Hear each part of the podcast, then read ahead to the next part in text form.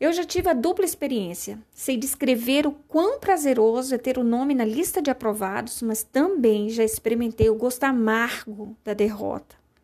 Lembro como se fosse ontem, muito embora já tenha se passado tanto tempo.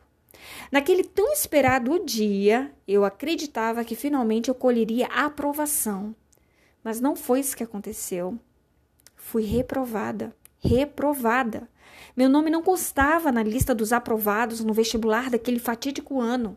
Houve muita dedicação e esforço de minha parte, mas não o suficiente.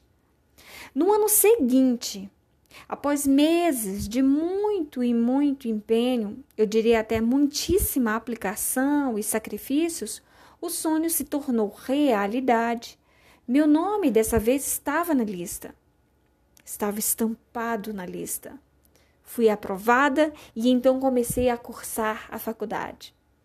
Provavelmente você já deve ter passado por algo semelhante ou sabe de alguém que já passou. Então conheces por certo a dor da derrota. Isso acontece frequentemente, eu até diria diariamente, com várias pessoas ao se candidatarem, por exemplo, a uma vaga de emprego e não obterem êxito, ao esperarem uma promoção funcional e serem preteridas. Diante dessas negativas, alguns buscam estudar mais, outros buscam melhor se capacitarem, fazendo cursos, participando de treinamentos, a fim de não serem excluídos da próxima lista a qual se submeterem. Para tanto, indispensável empenho pois aqueles que estão de braços cruzados, parados ou quase parados, não serão admitidos, contemplados, abençoados. Não é verdade? A lista sempre será motivo de felicidade para uns e tristeza para outros.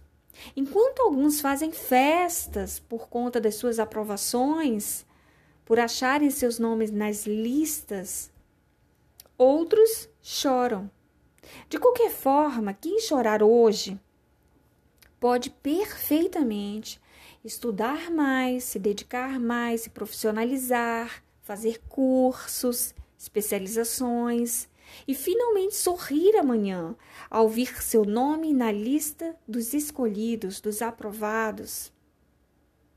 Ocorre que nem sempre será assim. Ouça esse versículo bíblico. Quem não tinha o seu nome escrito no livro da vida foi jogado no lago de fogo. Outra versão diz assim: E todo aquele cujo nome não foi encontrado escrito no livro da vida foi lançado no lago de fogo. Apocalipse 20, capítulo 20, versículo 15. Essa é, sem dúvida, a lista mais importante de todas.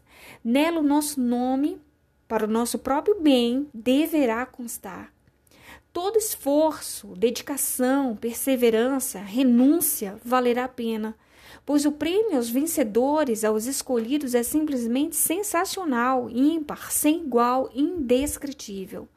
Fazer morada eterna com Deus Pai, Deus Filho e Deus Espírito Santo. Por isso mesmo, essa é a lista de aprovados mais desejada, mais esperada por nós. Na lista de Deus, pessoas mornas e frias não são bem-vindas.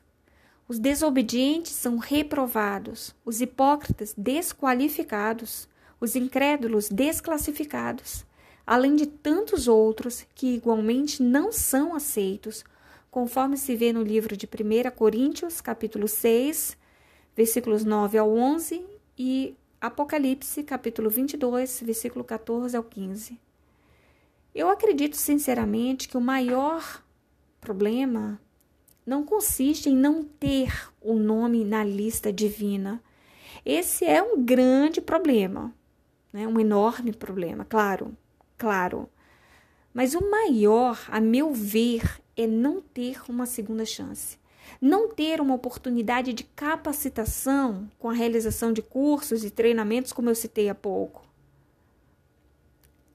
Nas listas faladas anteriormente, você nota que Se não conseguiu êxito, se não teve êxito, é possível melhorar e obter uma segunda chance. Aqui não, aqui é diferente.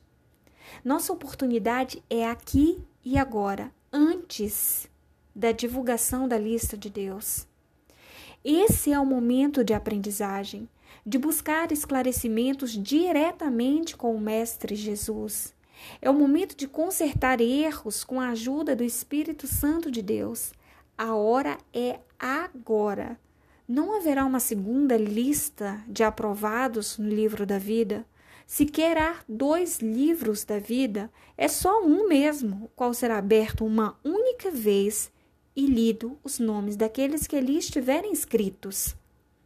Não tem repescagem nem sistema de cotas, sem reserva de vagas, sem exigência de títulos, irrecorrível, essa é a lista. Aceite Jesus como seu único Salvador. Aprenda com Ele e garanta a sua vaga.